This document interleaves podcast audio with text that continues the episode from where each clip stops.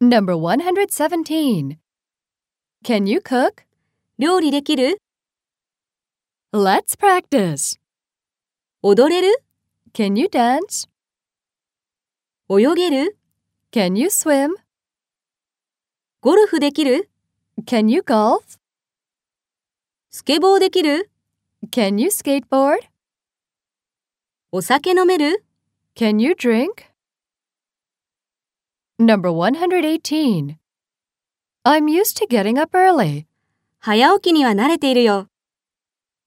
Let's practice.